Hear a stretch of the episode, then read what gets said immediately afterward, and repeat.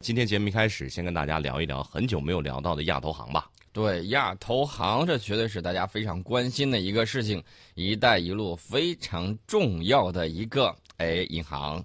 那么这个亚投行呢，股权大家很关心啊，到底是怎么分配的呢？那么亚投行的行长金立群介绍了亚投行的新特色：非发起国占百分之二十五投票权啊，嗯，剩下的百分之七十五。由亚洲国家分享，包括澳大利亚和新西兰，我觉得这是世界上第一次有这样的金融投资机构，然后广泛招揽了第三世界的国家。以往的时候，你甭管是世界银行也好，甭管是这个亚洲其他的这个银行也罢，都是发达国家在这儿，哎，我这儿有资本呢，然后弄一个这个东西。谁想去贷款？那不好意思，谈一谈政治条件吧。你是不是得听我的？你是不是得买我东西啊？什么之类的？但是谁能想到，现在一个发展中国家带头搞起来这么大庞大的一个规模的银行？对我们是亚投行第一大股东，认缴股本占总数的百分之三十点三四，投票权呢占百分之二十六点零六。这个呢，我觉得体现在两方面，一方面呢就是投了多大资，出了多大力，有相应的这种。股权跟这个投票权，另外一点呢，我觉得咱这个确确实实是召集大家一块儿来合作共赢的，并不是说我们一下就把持住，我们百分之九十九，你百分之一，这个事儿就没法玩了。对，咱们明摆着压榨嘛，欺负嘛。呃，我们是和亚洲国家分享，包括和欧洲国家分享，发达国家没有被边缘化，你包括德国、英国、法国、意大利、澳大利亚、新西兰这些国家啊，都是发起国。都参与了亚投行的发起和筹备的进程。我记得亚投行当时弄的时候，呃，美国还有有一些国家说：“哎呦，你这个不够规范，然后你这个不够透明。”好了，我们的行长告诉你了，说我们不排斥任何国家的高管。这个五位副行长，我们看人选啊，五位副行长里面有三位是欧洲人，根据他们的能力来任命，陈立就列，不能者止。我们的高管来自美国、加拿大、新西兰、丹麦、韩国和新加坡，不排斥任何国家的这种高管、高级人才来，没问题，按照规则去做。而且呢，他还揭秘了这个亚投行内部的运作机制。去年启动了一个项目，六十个人决定了一个十七亿美元的项目，嗯，非常高效，非常的厉害。而且呢，大家发现没有，现代的这个社会是一个网络化的社会，一个信息化的社会，那么跟以往不太一样。哪儿不一样呢？他这个没有亚投，就是亚投行的这个董事不常驻中国啊。你日常生活你在哪儿，你就在哪儿，该去哪儿去哪儿。但是日常沟通很方便，平时微信联系。对，现在一点这个鼠标，或者说我们拿着手机，微信呐，弄一个朋友圈，嗯，大家拉进来之后聊一聊，这正经朋友圈。对你用电脑用点一点鼠标，你还可以进行日常的这种沟通，所以说不需要常驻。把这个人力成本也给省掉了，日常运营成本立马就降低。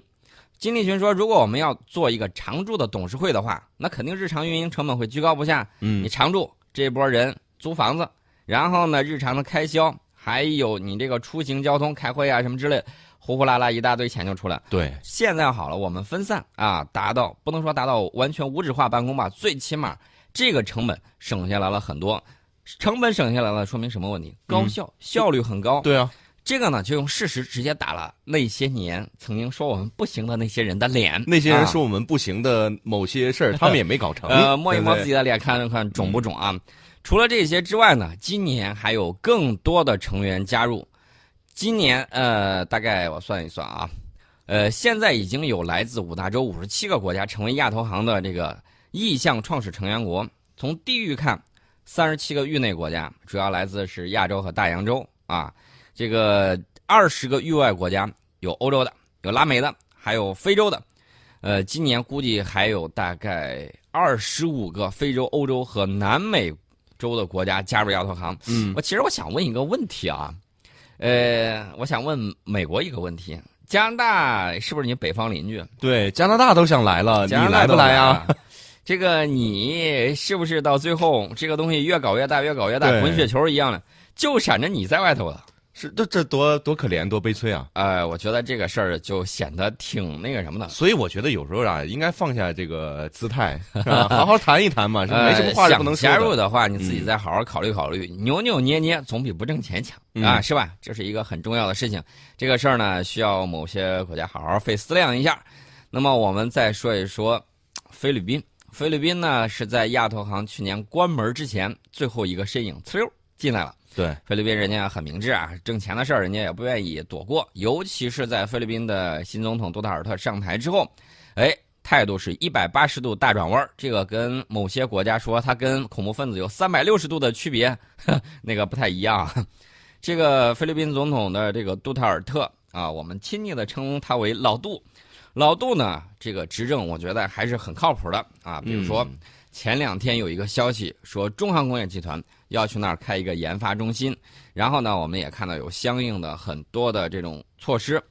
但是呢，大家要注意，菲律宾国内有很多人他是亲美的，嗯跟美国关系那是特别好，铁。是比如说菲律宾的军方啊，一看武器装备，大部分都是美国援助的，嗯，所以说呢，他就跟美国有千丝万缕的联系。其实杜特尔特的日子也并不是很好过。对，但是大家要注意啊，我们之前有一个制胜的法宝叫什么呢？统一战线，就是尽可能把我们的朋友弄得多多的，把对手的朋友弄得少少的，没人支持他孤家寡人那是最好的。对最后如果能够把他统战过来，那是更棒的，对吧？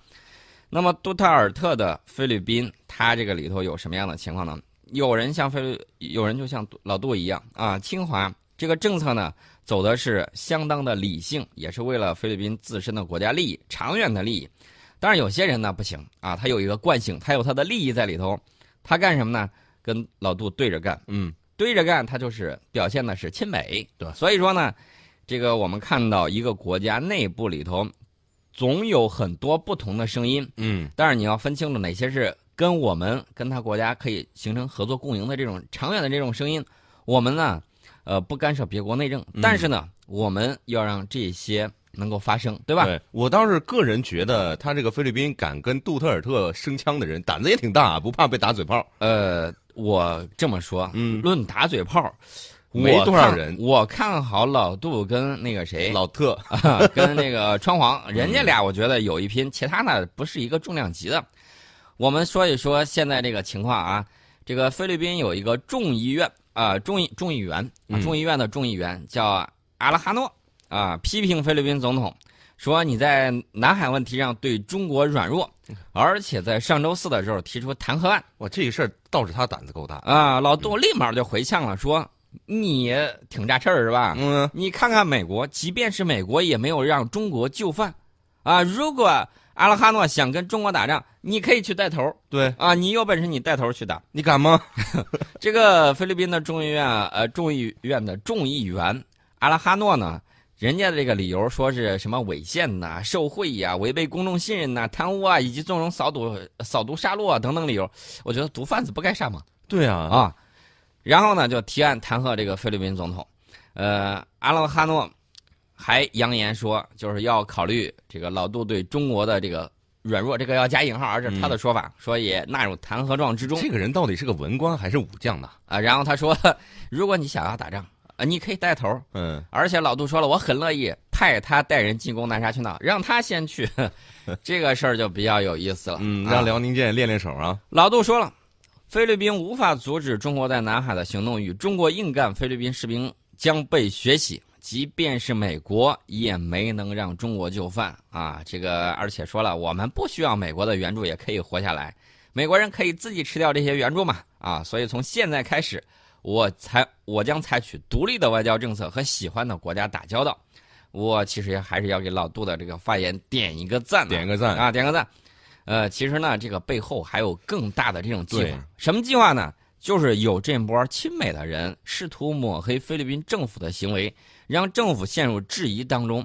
其实说白了，就是美国一看小胡萝卜又嗯。诱骗不过来，然后呢就开始玩这种伎俩了，煽动你内部，然后各种的折腾，折腾完了之后说你贪污啊，说你腐败啊，怎么看？我就觉得美国的这种做法有点像他拍的这个变形金刚里头嗯。啊那个外星机器人儿要控制地球人类，他怎么办呢？通过控制地球人类的官员啊，哦你看派的那个机器鸟，然后还有这个机器虫去控制这些。如果听话，好，该干什么干什么；如果不听话，就把你消灭掉。大家发现没有？这是不是换了一种方式，表现出自己也是这么控制某些国家的这种内政的？是这个什么叫软弱？我觉得这些人身上能够看得一清二楚。这个怎么讲呢？啊我给大家说一下这个阿拉哈诺。嗯阿拉哈诺呢，曾与前总统阿罗约时代参与兵变，哎，结果失败被捕了。嗯囚禁了七年之后呢，获得了前总统阿基诺三世的特赦，又给放出来了。这个杜特尔特当然知道，大家都知道口才很好。，对，你知道他怎么回应了？他说：“你除了发动兵变之外，对国家一点用处都没有。你本来有机会展现勇气，但选择向政府军投降，满口大话嗯，啊！这直接让 呛过去了。呃呛过去了。而且他这个意思就是，你本来有可能英勇的嗯，啊就被干掉了，对 但是呢，你却你本来可以光荣的死，你非要苟且的活。没错，你说的太对了，嗯就是这句话。呃，而且外媒你知道最近一段时间在炒作什么？什么？炒作说中国的这种科考船进入菲律宾领海，科考船进入领海，这事儿有什么值得炒作的？这事儿我觉得啊，嗯外媒在炒作的时候，他忽略了两个事情。第一，那个地方不是菲律宾的这个领海，嗯是公海。另外呢，老杜已经说了，人家科考船过来之前已经跟菲律宾政府打过招呼了，两边都说妥了、嗯啊，来就来吧，无所谓就是国内舆论还在炒作这件事。啊，没有炒作。所以说呢，外国舆论一直在炒作。嗯那么，我们外交部发言人耿爽就说了，关于菲方个别人士所称的事情，我愿作出以下回应。大家听好了啊，我们现在官方在说的时候，一般情况下，比如说像菲律宾的这个国防部长啊，菲律宾的一些亲美人士啊，他们在说的时候，其实并不代表菲律宾总统杜特尔特的言论。大家可能会想，哦，我们国家基本上就是党政军一体，然后发出什么声音的时候，大国范儿嘛。嗯，非常的这个慎重。其实他们那边啊，大嘴巴的就是特别多你说你的，我说我的，看谁嘴炮能打过谁。跟总统压根儿就不一条心。嗯哎，我就觉得这个政府确确实实他自己没有把自己管好啊，就这么个情况。耿爽说，二零一二年的时候，大陆架界限委员会审查通过了菲律宾二零零九年提交的滨海隆起二百海里外大陆架界限申请。据此呢，菲方可以在滨海滨汉隆起进行自然资源勘探和开发，但这并不意味着菲方可以将其作为领土。嗯啊，这个是第一点。第二点呢，根据包括联合国海洋法公约在内的国际法，沿海国对大陆架的权利不影响上浮水域或水域上空的法律地位，不影响外国船只依国际法在沿海国专属经济区和公海享有的航行自由，以及在领海内享有的无害通过权。嗯这是第二点。第三点，经有关部门了解，中方有关海洋科考船去年的确曾过航飞吕宋岛东北部有关海域，但这纯粹是在行使正常的航行自由和无害通过权，并未开展任何所谓的其他活动或作业。菲方个别人士的有关言论不属实。嗯还有第四点，就是事实上，针对非方对中方海洋科考船活动的有关关切，中非两国外交部已于今年一月友好的交换了意见，澄清了事实，并进行了妥善的处理。嗯，这个事儿已经说了很清楚了，。就是外媒不要吵了，这些事儿原因前因后果就这样。对，有些人朋友啊就说，趁着老杜还在的时候，嗯加快填道才是硬道理，不然以后亲美的领导人上台之后就不一定能填倒了。对你像换个像阿基诺那样的，啊，有的朋友说，哎，嗯不对不对不对，正好相反，老杜这样的我们反而不太好撕破脸，来个反华的，我们理由就很充分了。阿基诺那个时候就是这样。其实要我说啊，铲子在手，谁都一样，识相的就共同开发，不识相的直接就照脸上铲。